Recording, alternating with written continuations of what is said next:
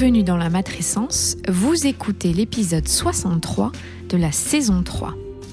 Bonjour à tous et bonjour à toutes. La matrescence, c'est la contraction des mots maternité et adolescence pour expliquer la naissance d'une mère. Et si vous voulez en savoir plus, il suffit d'écouter le premier épisode. Dans ce podcast, on parle du postpartum, du quatrième trimestre, de la joie d'être parent, mais de ses difficultés aussi. Bref, on parle de la vie. La matrescence met en avant des femmes et des hommes qui racontent, expliquent et donnent une autre définition à la parentalité. Je suis Clémentine Sarlat, la créatrice de ce podcast.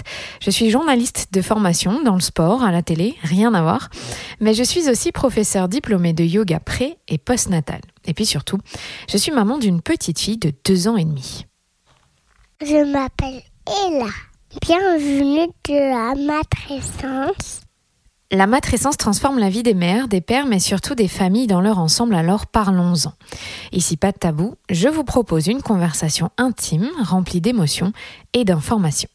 Si vous aimez ce podcast, n'hésitez pas à vous abonner, à laisser un commentaire et le must à mettre 5 étoiles. J'ai lancé mon site web, n'hésitez pas à y faire un tour pour trouver des épisodes que vous n'avez encore jamais écoutés.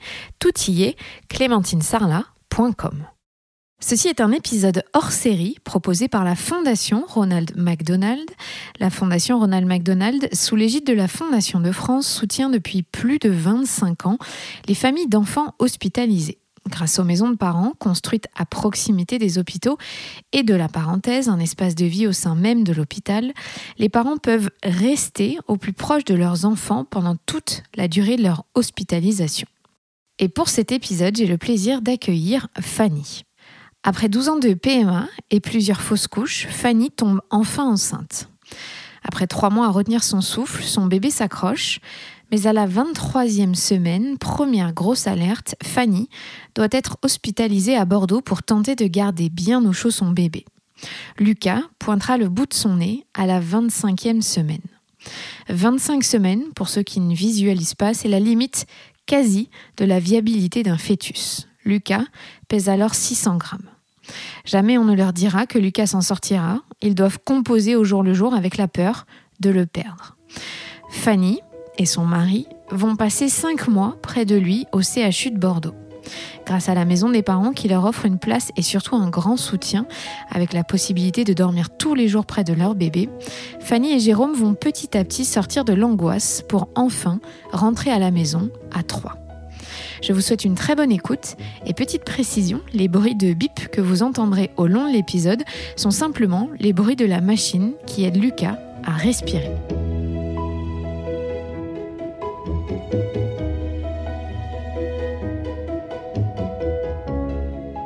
Bonjour Fanny. Bonjour Clémentine. Merci beaucoup d'avoir accepté euh, l'invitation euh, de la part de nous, de la maison des parents, de pouvoir raconter ton histoire qui n'est pas tout à fait simple. Mais de rien. Et mettre des mots, je pense que c'est un grand pas en avant et c'est pas toujours évident avec du recul. Ah, c'est pas évident du tout, c'est même très compliqué. À voir ce que va donner l'interview, je ne sais pas du tout. On y va? On y va. Alors, est-ce que tu peux nous raconter ton désir de devenir maman déjà? Comment ça s'est passé? Quand est-ce que c'est venu? Euh, Est-ce que ça a été simple ou, euh, ou ça a été un long parcours? Ça a été un très très long parcours. Euh, on s'est marié en 2007, le désir d'enfant est venu tout de suite. Hein. on avait, c'était déjà dans le projet d'arrêter la pilule après le mariage. Euh, sauf que ce n'est pas arrivé comme on le souhaitait. On s'est lancé sur un long parcours PMA qui n'a pas fonctionné, où il y a eu des hauts, des bas, puis jamais finalement de grossesse menée à terme. Et donc 12 ans de PMA pour avoir Lucas. Donc tu as eu des fausses couches euh, tout au long de ton parcours? Euh, Sur la fin du parcours. Au début, je tombais pas enceinte et sur la fin du parcours, quatre fausses couches, oui. Hmm. Et ensuite, il y a eu le petit miracle Lucas. Il y a eu notre Graal. notre Graal Lucas. Ça a pris 12 ans 12 ans pour que tu réussisses à tomber enceinte euh, via euh, une FIV via... Alors, non, via un traitement en fait, qui nous a été proposé par euh, l'hôpital Cochin à Paris. Où on a envoyé, on a envoyé des analyses et c'est eux qui ont fait le protocole.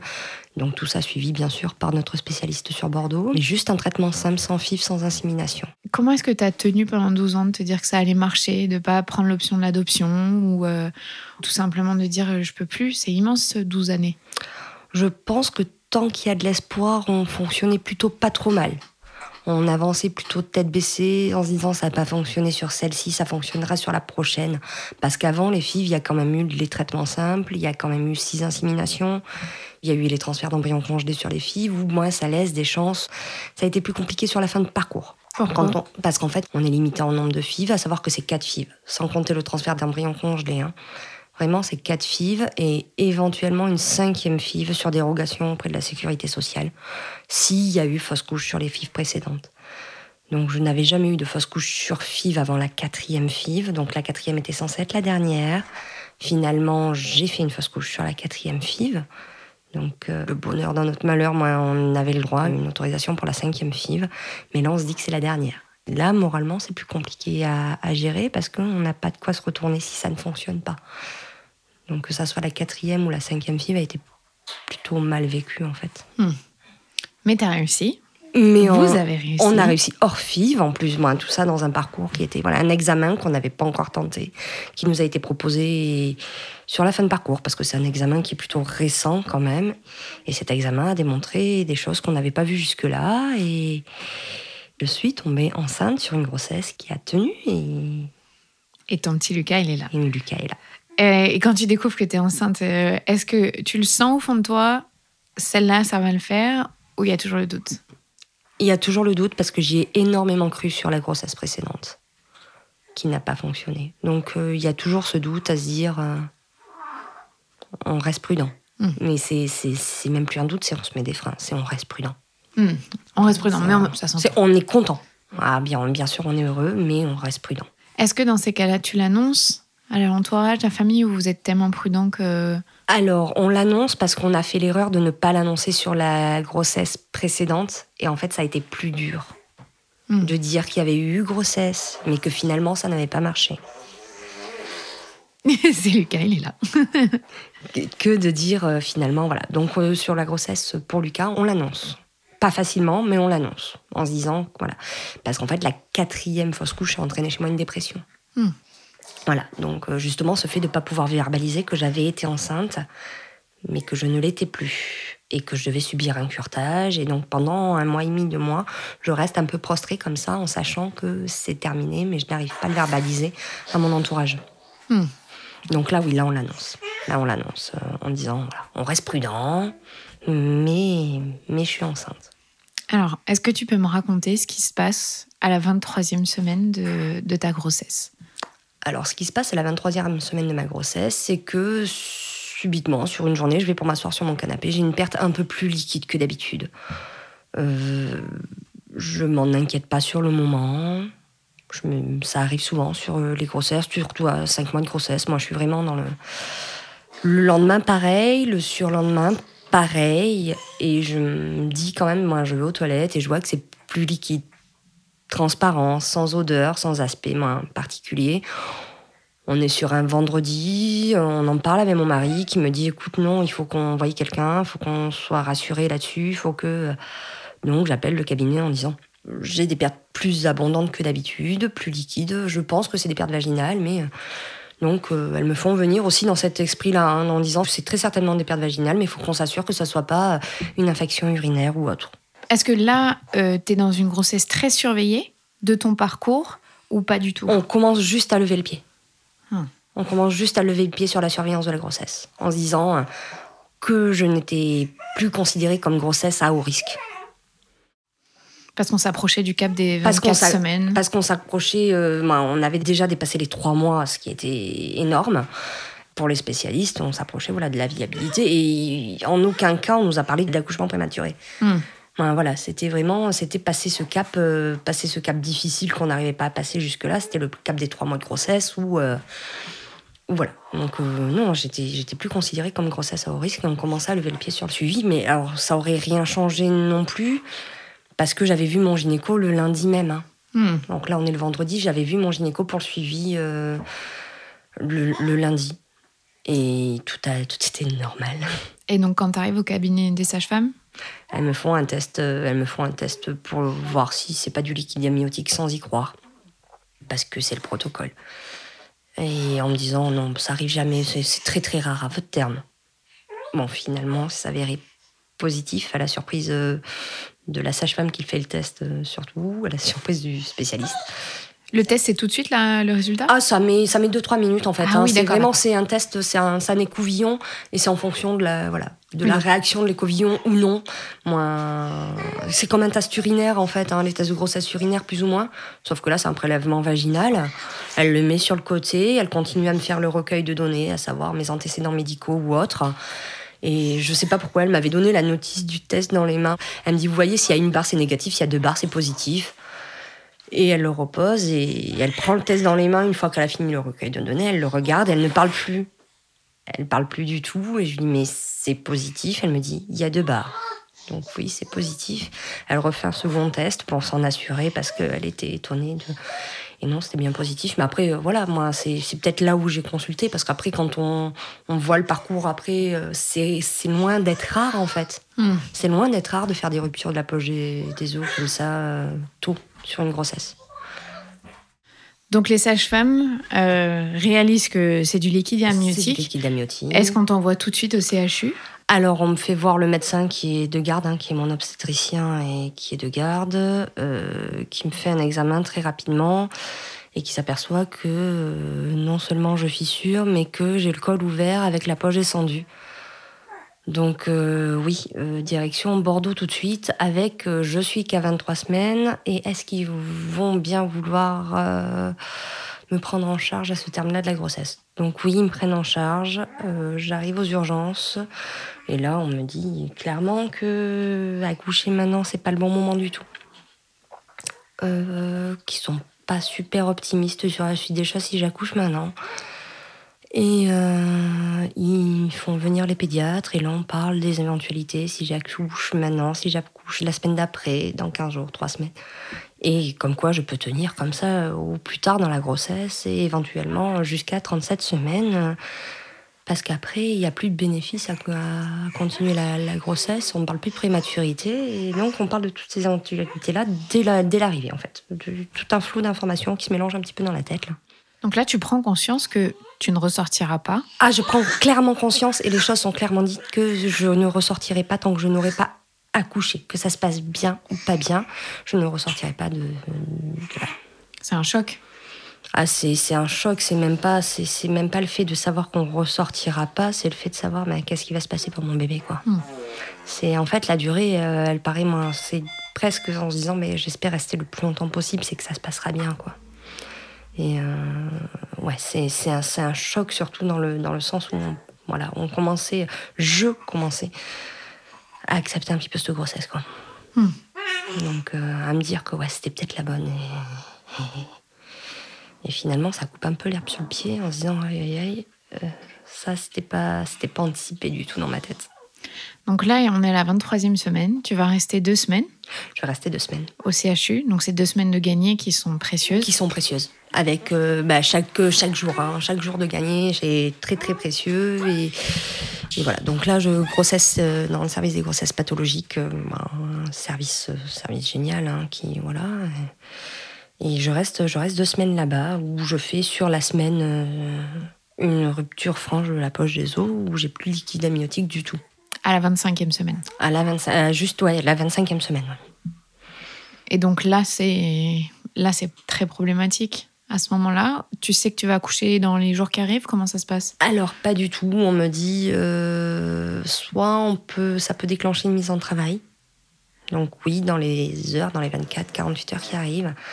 Soit ça ne change absolument rien à la prise en charge, vu que j'étais à un terme pour eux qui était satisfaisant. Moi.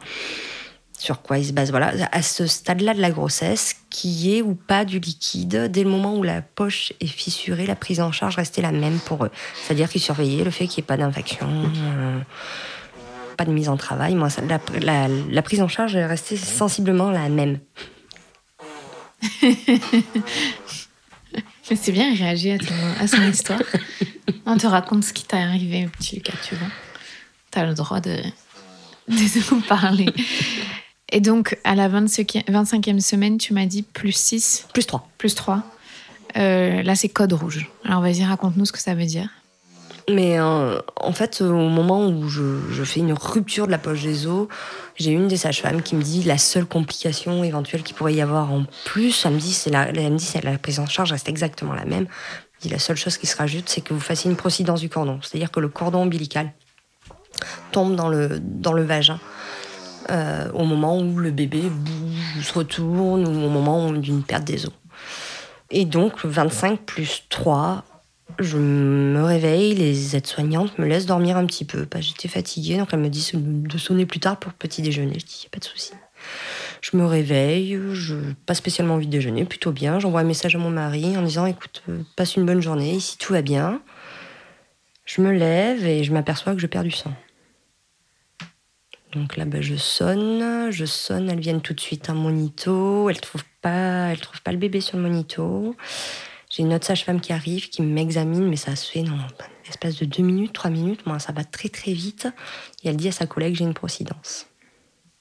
Tu sais pas ce que c'est, toi? Ben, J'en ai entendu parler deux jours avant. Ah, ok. Deux jours avant, par la sage-femme qui me dit c'est la seule complication. Elle me dit c'est très rare, mais c'est la seule complication qui pourrait survenir en plus. Voilà. Donc, euh, oui, là, ça va très très vite. Donc, là, dans les 20 minutes qui suivent J'ai accouché. Et donc, comment ça se passe? C'est une anesthésie générale euh, ah ben, césarienne? ça, Anesthésie générale, moi. Euh, le service, service au top, hein, on sent vraiment que, voilà, entre le moment vraiment, le moment où je sonne, elles ont eu le temps de m'examiner. dès le moment où le mot procidence est prononcé, j'ai tous les médecins internes dans la chambre qui arrivent, ils me déplacent avec le lit, j'arrive au bloc opératoire. Le personnel de bloc est déjà là, ils m'attendent avec le matériel d'écho pour euh, voir s'il y a une activité cardiaque pour Lucas ou pas. Et là, on me dit, on me fait une écho ultra rapide et on me dit, votre bébé s'accroche, madame, c'est maintenant, on y va, on vous endort. Donc oui, anesthésie générale euh, et césarienne en urgence. Euh. Parce que euh, ce que tu m'as raconté, c'est qu'ils te disent, juste avant de cette opération, si le cœur bat ou non. Enfin, c'est la seule chose que tu sais. Ah, avant la, de... seule, la, seule, chose que je sais avant d'être en... en fait, J'arrive dans ce bloc, euh, je sais toujours pas si mon bébé est encore là, on l'a pas trouvé en haut. Hein, donc euh, c'est vraiment, ils ont le matériel d'écho. On me dit voilà, si le cœur de votre bébé est là, on vous fait une césarienne, sinon on s'arrête là. Et donc ils passent l'écho, mais très rapidement hein, sur le ventre. Et votre bébé est là, son cœur s'accroche, madame va falloir faire pareil. Et là, ils m'endorment. Ça te donne. Euh, Et ils m'endorment. Hein. Je, je, ils sont en train d'essayer de me piquer. Déjà que je suis encore sur mon lit. Le transfert se fait à plusieurs. Euh, ça va très, très, très, très vite. Hmm. Très vite. Et donc, tu te réveilles euh, quelques heures plus tard? Je me réveille quelques heures plus tard avec l'obstétricien qui est là, qui me tient la main, qui me dit Votre bébé est en vie. Voilà. Votre bébé est en vie. T'as pas eu le temps de prévenir ton mari, j'imagine Absolument pas. Ça a été une de mes premières questions quand je vois tout cet affolement dans la chambre, tout ce branle-bas de combat en train de bouger les meubles. Je dis mais euh, quelqu'un peut appeler mon mari On m'a dit c'est pas la priorité. Ce que j'entends maintenant, on me dit mais c'est pas la priorité, Madame Marie on le fera après. Moi, voilà, on savait pas si. maintenant avec le recul, on savait pas si Lucas était encore là, si voilà. Moi. Donc on a, on a appelé mon mari une fois que tout ça été fait en disant vous êtes papa. Félicitations, vous êtes papa. Et est-ce que vous saviez que c'était un petit garçon? On savait que c'était un petit garçon, on l'avait su peu de temps avant parce que Lucas gigote beaucoup. Donc euh, déjà in utero. Donc euh, on l'avait su sur, euh, sur l'écho du deuxième trimestre, on l'avait su peu de temps avant. Et donc tu découvres que tu es maman Je découvre que je suis maman. À distance? À distance d'un petit garçon, mais dont il n'a pas de prénom hein, encore. Hein. On hésitait entre deux prénoms encore sur la grossesse, donc un petit garçon sans prénom, avec mon mari qui n'est pas là, qui va arriver dans les minutes qui viennent, mais quand je me réveille, il n'est pas là.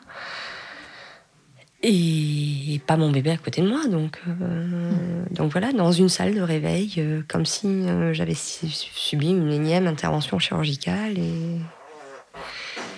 Sauf que ton bébé, il est dehors. Et sauf que mon bébé, il est dehors et que je ne l'ai pas vu, mais que je sais qu'il est en vie. Hmm. La, seule chose que je sais de mon bébé, c'est qu'il est en vie. Pas, à, aucun moment dans ce parcours-là, on vous dira il va bien. Donc, euh, c'est ce que j'allais dire. Donc là, on te dit il est vivant. Hmm. C'est déjà énorme. Le, Graal. C'est énormissime. Mais voilà. Et on rappelle la très grande prématurité, c'est euh, à 24 semaines. Avant ça, on considère qu'ils sont pas viables. C'est pour ça que les deux semaines que tu as gagnées en étant alité à l'hôpital ont été primordiales pour sa survie. Mais donc, tu n'as pas idée à ce moment-là de l'état de santé de ton bébé Aucune, aucune idée. À quel moment est-ce que tu vas pouvoir le rencontrer et donc comprendre euh, les effets de la prématurité sur Lucas? Alors, je le rencontre très vite. hein. Je, je dirais à peu près deux heures après mon réveil.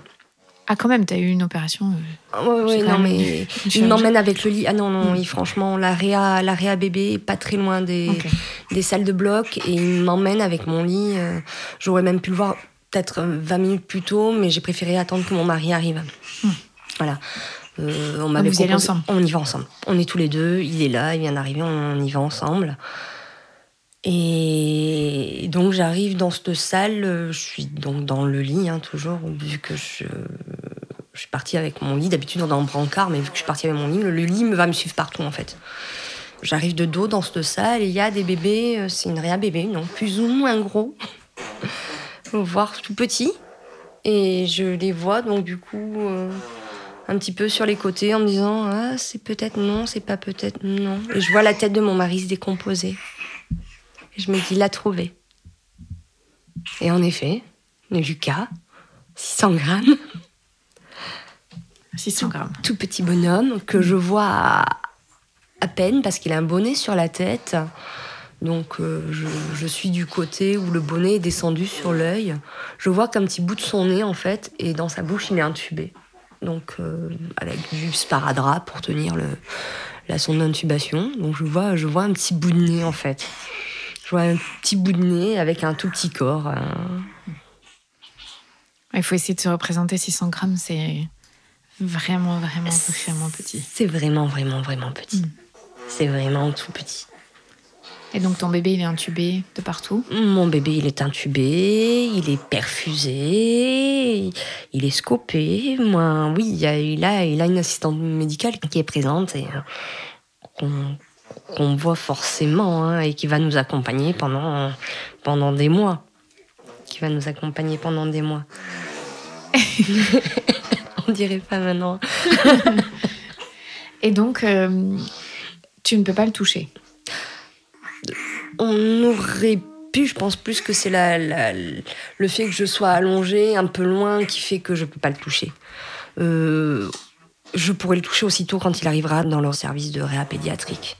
Mais euh, là, je pense que j'aurais pu, mais euh, je crois vraiment, ouais, c'est la configuration, le manque d'espace qui fait que là, sur le moment, je le touche pas. Est-ce que tu arrives à réaliser à ce moment-là que tu es maman? Ou tu es quand même encore sous les effets des anesthésies, il se passe beaucoup de choses. Comment est-ce que tu arrives à, à, à voir ce qui vient de t'arriver? Je, pense qu'on est en suspens. On est, complètement en suspens. On réalise sans réaliser. Euh, on est tellement, je pense, dans la crainte de ce qui va se passer après que, sur le coup, on, réalise euh, que j'ai accouché. De là à dire que je prends pleinement conscience que je suis devenue maman. Et donc, euh, c'est ce que tu m'expliquais, personne jamais ne va te dire votre bébé va survivre, il va bien, il va le faire. On n'utilise pas ce vocabulaire-là en, en. Pas, du tout. Moi, c'est plus, il est stable. C'est votre bébé est stable. En fait, euh, donc Lucas a été en réa bébé, il passe en réa pédiatrique euh, sur le même jour. hein. Donc euh, il est transféré de la maternité à l'hôpital des enfants en face. hein. Et on pourra le voir le soir même. Donc le soir même, je repars en fauteuil roulant euh, avec mon mari pour aller voir euh, Lucas dans le nouveau service. Et là, on est accueilli, avant de voir Lucas, on est accueilli par euh, l'équipe médicale. Voilà. Les puéricultrices, les médecins, et qui nous expliquent euh, l'état de santé de Lucas un petit peu, hein, point par point, et euh, comment, est le service. Je pense qu'ils nous préparent aussi au fait de justement voir euh, toute cette médicalisation autour, euh, ces appareillages, ces machines.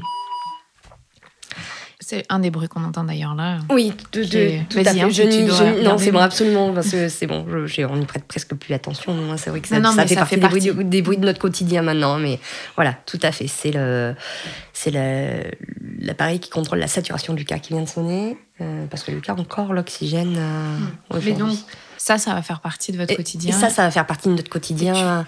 T'es pas préparé à ça? Je crois que personne n'est préparé à ça, moi. Et heureusement, d'ailleurs, moi. Je pense pas que lors qu'une grossesse se passe tout à fait bien, on ait besoin d'engager ces sujets-là, parce que non, personne n'est préparé à ça. Mais le, personnel médical est là, est présent et, est super là-dessus, parce que même si au début ils disent ne prêtez pas attention, c'est des écrans de surveillance, moi, en tant que parent, on est obligé de prêter attention. Hein. C'est des bruits. Euh, Lucas est dans une chambre où ils sont quatre bébés. Donc quand c'est pas l'appareil de Lucas qui sonne, c'est les appareils des autres bébés. Donc le bruit qu'on vient d'entendre là, c'est sans cesse en fait, c'est en permanence. Voilà. Est-ce qu'il fait partie des plus petits bébés de l'ARIA pédiatrique?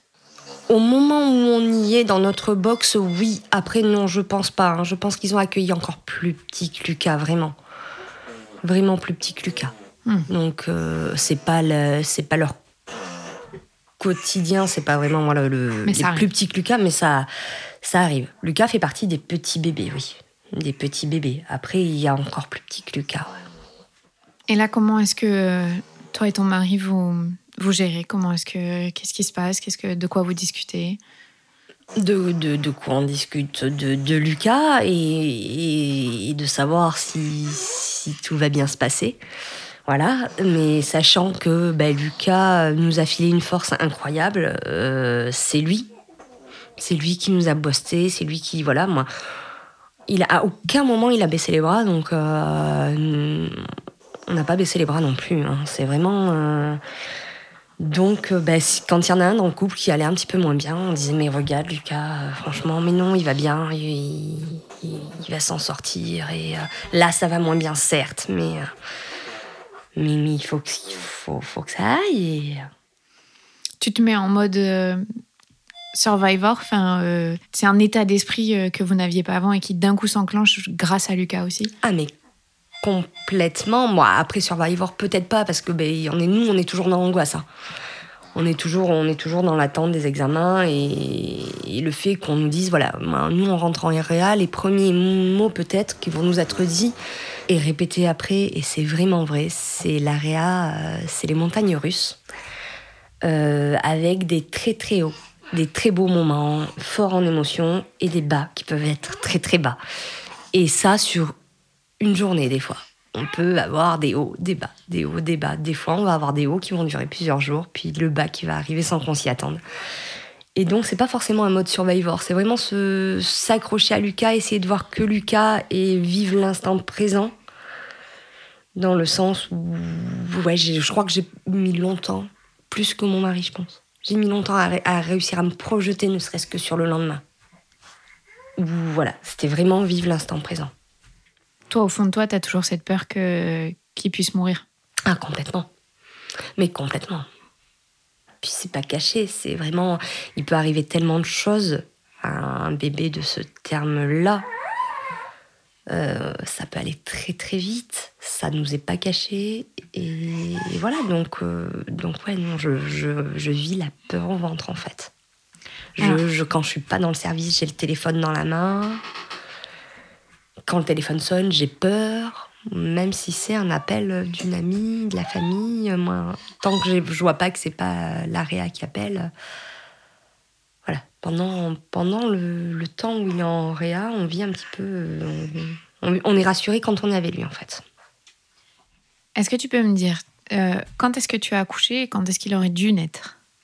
Alors, j'ai accouché le 29 octobre 2019 et j'aurais dû accoucher le 15 février 2020. D'accord. Donc, est-ce que les médecins te disent il faut qu'il aille jusqu'à son vrai terme et euh, on sera rassuré. Sur quoi ils mesurent les progrès et quelque chose sur lequel toi tu peux te rassurer au fur et à mesure Alors les progrès sont, sont évalués au jour le jour en fait. Sont évalués le jour le jour. Euh, on mettra longtemps à nous dire. Euh, on mettra longtemps. Je pense que Lucas avait deux mois et demi à peu près quand on nous a dit pour un bébé né au terme de Lucas, si pas d'autres complications, on parle d'une sortie un mois après le terme. Voilà. Mais on mettra longtemps à nous dire ça. Sinon, tant qu'on est en réa, on nous dit on vit au jour le jour, on vit à l'heure l'heure. Euh, et, voilà, il progresse. Il peut progresser sur certaines choses et se dégrader sur d'autres derrière. Donc euh, non, après, il y a les étapes qui sont ben, fait de contrôler sa propre température, euh, qui sont là. Donc la sortie couveuse déjà, où on sait que ça, c'est un, pas en avant. La respiration, la respiration, ça a été compliqué hein, pour Lucas. Ça l'est encore un petit peu aujourd'hui, mais ça a été très dur. Il a été intubé deux mois, donc on sait que tant qu'il est intubé, de toute manière, voilà. Donc non, les progrès, les progrès, par exemple, l'intubation, on a essayé plusieurs fois de, de l'extuber il a fallu le réintuber. C'est un progrès, ça a duré, euh, la première fois ça a duré 10 minutes, la fois d'après ça a duré 3 heures. c'est un progrès sans en être un. Voilà. Donc non, on se fie pas trop trop sur des étapes comme ça. moi j'ai du mal à me raccrocher à ces étapes-là. Voilà. Même euh, il faut vivre chaque victoire au jour le jour et sans voilà toujours ce, système de montagne russe euh, en se disant ouais là c'était bien. Est-ce que toi, tu as la sensation, évidemment, il ne parle pas, il ne peut pas s'exprimer, de, le voir souffrir? Est-ce que tu ressens ça ou tu sens qu'il gère? Par moments, sur des situations bien particulières, à savoir que moi, encore une fois, mais merci ce service, mais merci. Ils ont une conscience de la douleur du bébé qui est énorme et ils font tout, tout, tout pour pas qu'il souffre. Moi, vraiment. Donc oui, il y a eu des moments où on l'a vu souffrir, des moments où on l'a vu gêner. Un, peu plus tard dans le parcours où on va commencer aussi, euh, parce que ben, c'est des drogues hein, qu'on lui donne pour pas qu'il souffre. Donc, quand on commence à diminuer euh, ces médicaments-là, ces drogues-là, il y a ce qu'on appelle un syndrome de sevrage qui se fait. Et où là, ouais, là, on l'a vu inconfortable, on l'a vu pas bien. Alors, c'était pas forcément de la douleur, hein, c'était de l'agacement, de l'inconfort, de... Euh, un syndrome vraiment de manque qu'on pourrait connaître chez des, des, adultes en manque de, de, drogue, hein, mais qui se font sur un petit bout de, 2 kilos. Quoi. À quel moment est-ce que tu peux prendre ton bébé dans les bras? Le jour de ses 4 semaines de vie. Je, pouvais le toucher avant, hein. bien entendu. On faisait des câlins, on posait nos mains dessus, euh, mais dans la couveuse. Le jour de ses 4 semaines de vie, une puéricultrice de nuit, qui doit sentir que c'est le moment.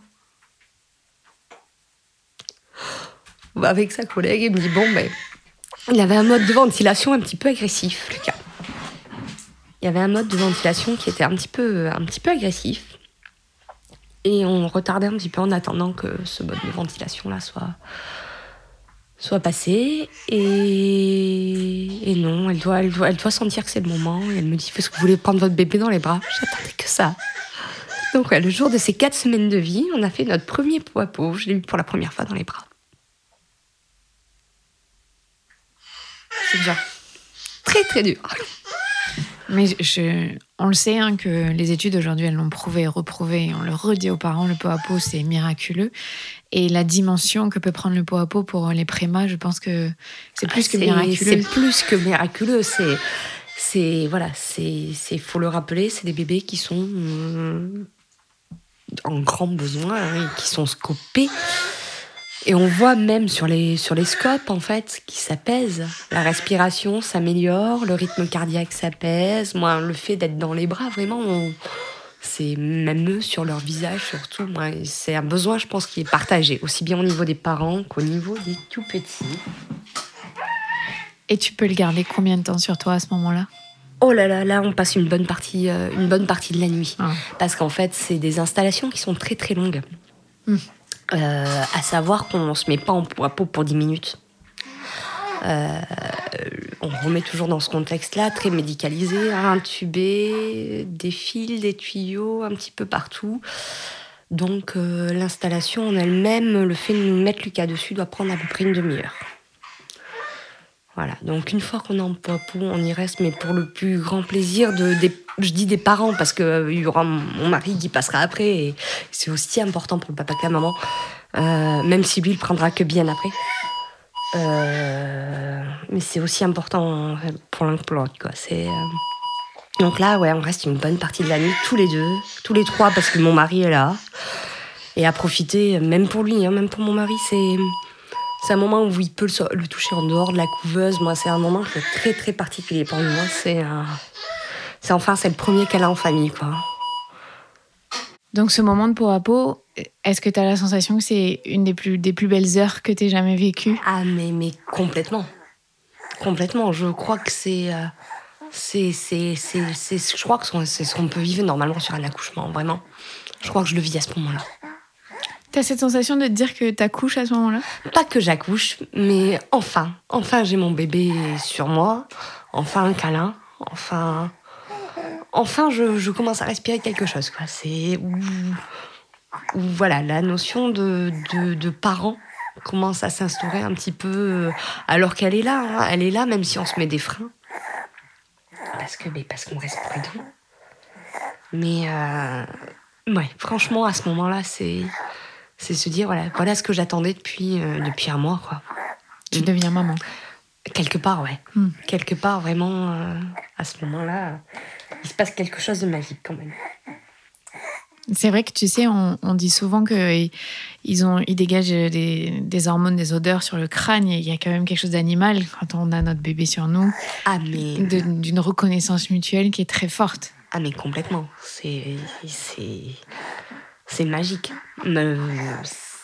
C'est un moment que je pourrais pas repasser euh, pour des soucis, euh, des raisons de santé de Lucas, pas pendant 15 jours. Après ce jour-là, malheureusement, on pourra pas le refaire. Mais c'est le moment que j'attendrai du coup euh, à chaque fois, en me disant voilà, je me rejoins à ça, en me disant non mais c'est un besoin en fait, c'est un besoin vraiment. Ah, en fait, euh, à partir de ce moment-là, c'est aussi ce qui te permet, toi, personnellement, psychologiquement, de tenir, de dire il y a ce moment incroyable qui va, qui va se répéter. Qui va se répéter et j'attends que ça, quoi. J'attends que ça. Mais ce qui me permet de tenir, c'est vraiment c'est, le cas. C'est vraiment de me dire que voilà, il s'accroche et, et qu'il fait tout pour et que c'est un petit guerrier parce que nos petits primaires, c'est des petits guerriers.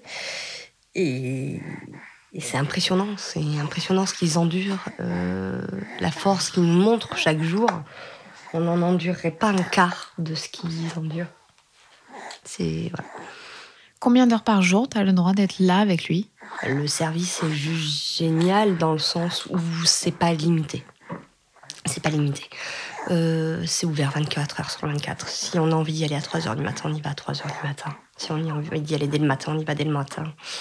Euh, donc euh, là, c'est là c'est tout le rôle de la maison des parents qui fait qu'on est qu'on a pu vraiment rester à côté. Et ça, mais, c'est juste, je me voyais pas faire autrement en fait. C'est euh, c'est dingue la, la place qu'ont ces maisons là quoi. C'est voilà. C'est je je sais pas, je sais pas, je j'ose même pas m'imaginer comment on aurait pu faire si on aurait dû rentrer tous les soirs chez nous. Quoi. Alors vas-y, raconte-nous. La maison des parents, donc, c'était un service proposé euh, juste à côté du CHU pour permettre aux parents qui ont des petits hospitalisés, pas forcément des prémas d'ailleurs, hein, c'est euh, de tout type de, problématiques liées à la santé de l'enfant, et de pouvoir dormir sur place euh, avec ton mari, de pouvoir être là tous les deux, vous, vous en tant que parents. Ça a changé quoi du coup dans votre relation, ne serait-ce qu'avec Lucas? Ça nous, a permis de, vivre notre parentalité complètement, en fait. Pourtant, on ne fait pas partie des gens qui habitent le plus loin. On est à 60 km de la maison des parents, de, l'hôpital, donc on, on rentre tout juste dans les critères hein, d'admissibilité. Mais par contre, ça permet d'être là euh, le matin, s'il y a besoin, le midi. Le soir, à pas se demander à savoir quand c'est qu'on rentre. J'aurais pas supporté être 60 km de mon bébé, en fait, clairement. Clairement. Je... Quand j'ai choisi la maternité dans laquelle j'allais accoucher, avant de savoir tous ces problèmes-là, une des questions qui me posait, c'était de savoir si je pouvais rester à côté de mon bébé la nuit. Je voulais pas qu'on me le prenne la nuit. Ça paraît normal. Non, voilà. normal. Ça, ça, paraît complètement. Et là, c'était pas me le prendre la nuit, c'était me le prendre tout le temps, en fait. Et, et le fait d'avoir euh, cette proximité-là, le fait de savoir qu'on était à l'autre bout du parking, mine de rien, ça minimisait un petit peu le fait que je sois pas 24 heures sur 24 avec lui. À savoir qu'en service de réa, euh, par manque de, de, place essentiellement. Et, et, comme je disais tout à l'heure, ils sont quatre bébés hein, dans le même box. On ne peut pas rester la nuit avec nos bébés. Il n'y a pas de lit, il n'y a pas d'endroit pour les parents. Il a pas. C'est vraiment c'est des visites qu'on rend à son bébé. C'est pas une chambre où on est posé, où il y a des fauteuils ou non. C'est quatre petites couveuses, les unes à côté des autres. Ils sont en train de modifier tout le service et je crois qu'ils vont faire que des chambres individuelles, justement, pour euh, pallier à, à cette problématique-là. Mais, euh, T'arrives à dormir, toi? Oh, j'ai des soucis de sommeil depuis des années et des années, donc ça n'a pas arrangé la situation, clairement. pas du tout. Mais euh, je mets pas ça que sur Lucas, en fait. Mais. Mais, non, non, franchement. euh, Non, c'est compliqué. C'est comme je disais, c'est on est en suspens. Moi, en tout cas, sur la période où il reste, où il reste en réanimation, on est en suspens plus ou moins tout le temps, en fait. C'est- on tremble quand on sent son téléphone vibrer. C'est, c'est voilà. Donc, euh, pas facile. T'as réussi à faire quelque chose qui est, je trouve, très fort parce que, bah, parce que t'es aussi euh, affaibli toi à ce moment-là et que c'est pas évident, c'est que t'arrives à allaiter. En tout cas, à tirer ton À lait tirer mon lait. pour les prémas et à, à- à faire en sorte qu'il y ait un petit peu de ce lien. Pourquoi est-ce que tu as fait ce choix qui est. Voilà, tu aurais pu euh, dire. euh, Parce que, parce que je sais que c'est une des meilleures choses pour nos bébés. En particulier les prémas. Alors, c'est pour tous les bébés. Après, voilà, c'est un choix. Mais en particulier pour nos prémas, on nous dit que c'est très important. Et Ah, d'accord, à la maternité, ah, on vous encourage. On, on nous encourage, moi, le service de réa pédiatrique nous encourage vraiment à, à donner notre lait euh, pour, pour notre bébé.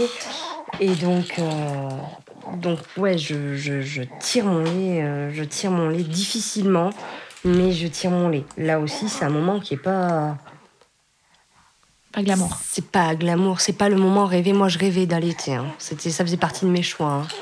Je, rêvais de ce moment-là, ce moment câlin, ce moment complice. Bon, on l'a pas avec un tire-lait, hein. clairement. Clairement, on l'a pas avec un tire-lait. Euh, c'est toutes les trois heures, c'est contraignant, mais on le fait vraiment. C'est, pour le bien-être, pour le bien-être de Lucas. C'est vraiment, euh, c'est un moment euh, de savoir qu'on arrive à combler un petit peu ses besoins sur la journée. C'est plutôt pas mal du tout. Et donc, tu tiens combien de temps euh, en faisant comme ça? Je tiens de, un, peu, un peu, presque trois mois, un peu plus de deux mois et demi. Je tiens un peu plus de deux mois et demi, euh, presque trois mois, où je me coupe, je me coupe la lactation en fait sur un, un choc émotionnel, sur une journée où Lucas va moins bien en fait. Hmm. Euh, où j'ai vu Lucas qui était pas bien du tout, pas bien du tout. Et suite à cet événement-là, j'ai eu du mal à faire repartir ma lactation, euh, qui n'a jamais été, ceci dit, euh, très abondante. hein, mais Est-ce que tu peux me dire ce que c'est une chambre mère-enfant aussi pour qu'on comprenne Parce qu'il y a vraiment plein de choses dans la prématurité, il y a la réa pédiatrique, il y a plusieurs services, c'est ça? Est-ce que tu peux nous expliquer un peu comment ça se découpe?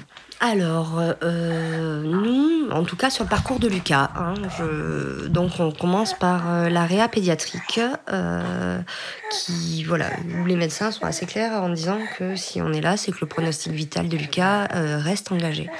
Donc, tant qu'il était intubé, tant qu'il était ventilé, tout ça, il restait en réa pédiatrique. Après, on passe en soins intensifs néonates où là, c'est un autre service qui se trouve au niveau de la maternité. Bon, pareil, hein, bah, je le répéterai jamais assez, mais que ça soit du début sur ma grossesse pato, la réa pédiatrique, le- les soins néonates, la maison des parents.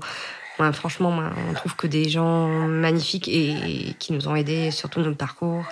Et au niveau médical aussi, moi, Lucas serait pas là sans eux. Et voilà. Donc, que ça soit sur, sur tous les services, c'est vraiment. euh, voilà, donc on arrive sur la, la néonate. La néonate qui, euh, dans ma tête, à moi, propose des soins plus, plus légers parce qu'on me dit en réa pédiatrique que tant qu'il est là, c'est que son pronostic vital est engagé et que quand il ira en néonate, voilà. Donc pour moi, c'était dans ma tête, c'était voilà, on arrivait en néonate, on était, on était sortis. Donc on arrive en néonate le 31 décembre pour la fin de l'année. Et le 1er janvier, Lucas fait une fausse route où il inhale et fait un petit, euh, fait un arrêt. Donc là, je prends conscience qu'en fait, euh, la néonate, c'est aussi du soin intensif. Et que non, on n'est pas encore sorti d'affaires, mais euh, où là, c'est des box euh, individuelles, en tout cas, là où était Lucas, hein, ça peut être des box de deux, mais des box individuelles avec une couveuse, euh, un petit fauteuil et la possibilité de dormir sur place si on le demande. C'est-à-dire qu'il porte des petites chauffeuses d'appoint. Il porte des petites chauffeuses d'appoint, mais voilà, c'est pas, pas encore là. Et après, il y a la chambre mère-enfant, en effet, qui est là, mais qui est une chambre qui est faite vraiment euh, avant la sortie. Vraiment pour commencer à prendre ses marques avec un, bébé qu'on connaît déjà depuis quelques temps. mais commence à prendre des marques un peu plus comme à la maison. Où là, il y a un lit bébé et un lit pour les parents. On peut rester encore une fois tous les deux. Donc ils appellent sa mère enfant. Ils appelaient sa mère enfant il y a quelques années. Maintenant, c'est plus euh, une Parent. chambre parent enfant. Donc c'est la première fois que tu dors avec ton bébé? Complètement. La première nuit qu'on passe, euh, qu'on passe auprès de lui. Enfin, complètement oui et non. Bah, j'étais restée début d'année là quand il avait fait son souci. On était resté sur les, les chauffeuses, euh, les chauffeuses dans la chambre, sur les, petits lits d'appoint en fait. Mais c'était une nuit, euh, c'était dans l'angoisse, et pas dans le dans le sens où on va bientôt rentrer à la maison. Là, c'est vraiment la première nuit que je passe euh, en se disant ça y est, on peut peut-être commencer à croire qu'on va sortir. Et ce moment-là, c'est aussi un petit moment qui est, qui est magique. Là, ça veut dire que vous n'êtes plus dans la maison des parents? C'est encore Alors- une unité à part? Alors, on commence euh, dès, dès le moment où on, en fait, on peut dormir avec notre bébé. On prétend plus à la maison des parents, mais ce qui est entièrement normal. Il manque de place cruellement sur les maisons des parents.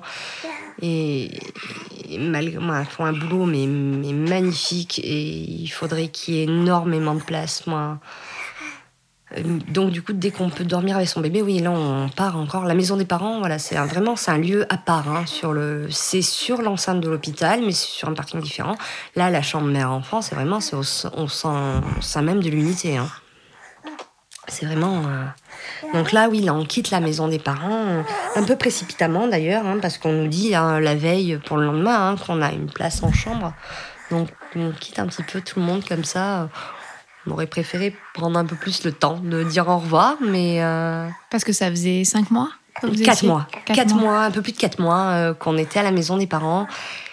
Et, les filles, moi, les filles, oui, il y a Léo dans le, dans le lot aussi, mais les personnes qui travaillent au, sein- au sein de cette association, moi, c'est une béquille pour nous, clairement. Clairement.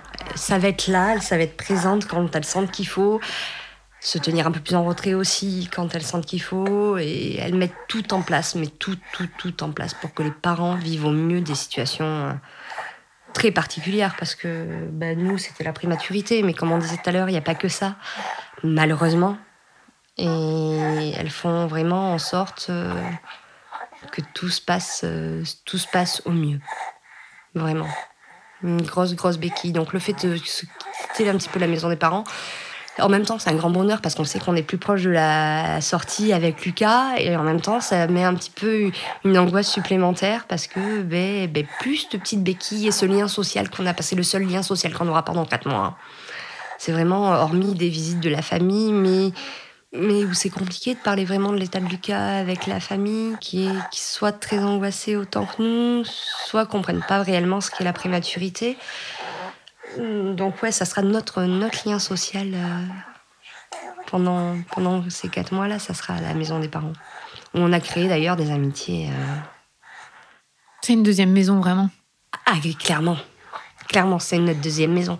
Et ça a même été notre maison principale pendant... Voilà, ça a été notre maison. Mm. C'est... C'est... Voilà, c'est... On a créé... euh, on a créé des amitiés très très fortes. hein. Je pensais pas... Je suis pas quelqu'un qui me lie d'amitié très facilement. On a créé des amitiés très fortes en très peu de temps. Ça rassemble un petit peu. Ça permet de...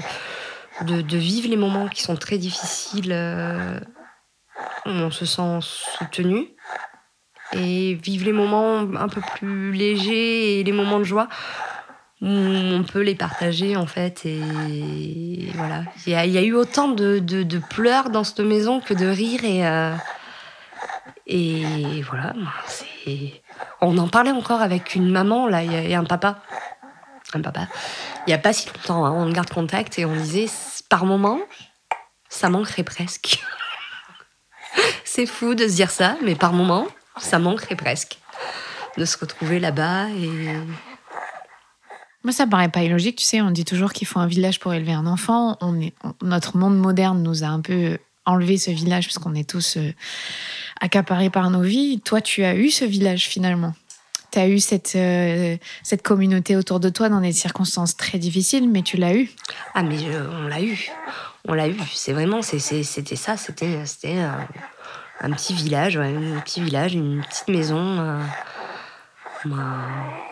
non vraiment heu- heureusement heureusement qu'il y a des lieux comme ça ne serait-ce que ça, sur le, sur le soutien apporté. Moi, les moments difficiles, moi, je me revois sur des moments où, j'avais pas envie de partager ça.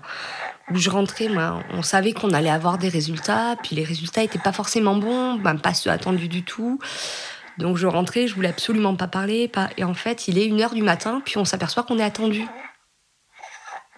Donc, ben, obligé de partager ça, mais en même temps, ça permet de vider son sac. Ça permet de se décharger, ça permet de vider son sac. Alors c'est pas qu'on dort mieux après parce c'est faux, parce que la mauvaise nouvelle, elle est là et que. Mais on a déchargé notre sac et on voit qu'on n'est pas, on n'est pas seul, quoi. Alors que euh, on aurait pu l'être. Moi, ça aurait été que de mon choix personnel. Je me serais terré dans un terrier. Et non, finalement, ça fait du bien de vider son sac et euh, de, partager ces moments-là. Euh, non, c'est des moments qui sont, voilà. Non, on a vraiment eu ce, village, ce, soutien et, le fait de ne pas voir non plus que par son bébé. Parce que ben, on se fait du souci pour notre bébé du coup, mais on se soucie aussi du bébé, des enfants aussi, des, des, autres parents. On n'est pas tout seul terré dans notre situation et à voir qu'on que nous ça va pas bien. Finalement, voilà, on a envie que tous ces enfants, ces bébés euh, progressent et euh, voilà, on a, des dates clés, des dates butoirs sur certains examens de certains, certains bébés. Et, on vit ça un petit peu tous ensemble. La maison permet ces rassemblements aussi. Euh, et les, filles, euh, les filles de l'association euh, génèrent ça aussi. Hein. Elles sont vraiment le moteur de ça. sans rien imposer, à aucun moment on est libre de tout, mais elles font des repas participatifs si on a besoin. Voilà, ça nous permet de nous rencontrer entre nous, de communiquer, de, de se rendre compte qu'on n'est pas seul en fait, finalement. On n'est pas seul. Alors Lucas, il a eu... Euh, essaie de s'endormir. il a eu plusieurs opérations déjà au cours de sa petite vie. De Comment est-ce qu'il va euh, aujourd'hui? Euh, ben, Lucas, c'est un bébé qui va plutôt bien. On a rendez-vous avec le pédiatre tout à l'heure qui, j'espère, confirmera nos dires. Euh, il évolue plutôt bien. Comme on disait tout à l'heure, il a encore besoin d'un petit peu d'oxygène. Voilà.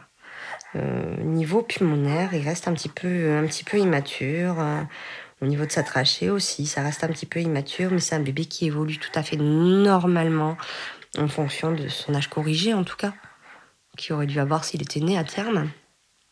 Un bébé qui est plein de sourires, qui nous apporte plein de bonheur tout le temps, qui voilà, qui, sourit. Je confirme qu'il sourit beaucoup. Même s'il veut dormir là, il sourit. Il nous écoute, il sourit. Euh, c'est voilà, c'est la plus belle chose qui me soit arrivée. C'est vraiment, je dis toujours, c'est le, plus grand bonheur, le plus grand bonheur de ma vie, même si sa naissance c'était peut-être pas le plus beau jour de ma vie, comme j'entendrais souvent dire, euh, voilà, euh, des mamans en disant voilà, le plus beau jour de ma vie c'était mon accouchement. Non, moi, moi c'est tous les jours le plus beau jour de ma vie. Moi, c'est voilà, c'est Lucas. C'est il va plutôt bien. Comment est-ce que toi tu vas aujourd'hui? Oh, moi, je pense que j'aurai tout un travail à faire euh, sur la prématurité et toutes les séquelles que ça a dû laisser quelque part, hein, parce que bah, parce que quand on est la tête dedans, on est la tête dedans et on avance, c'est pas le choix. Et finalement, euh, avec le recul, on s'aperçoit qu'il y a des choses qui sont loin d'être digérées. Et donc de là dire que je vais mal, c'est faux. Euh, parce que je vais plutôt bien, parce que ben, Lucas est là et voilà, moi on en profite. Euh. Mais par contre, je pense que pour vivre pleinement notre vie de parent, il faudra que, que j'apprenne à digérer certaines choses de notre passé. notre passé sur la prématurité ton angoisse, elle, elle, est présente et tu penses qu'elle restera? Elle restera présente.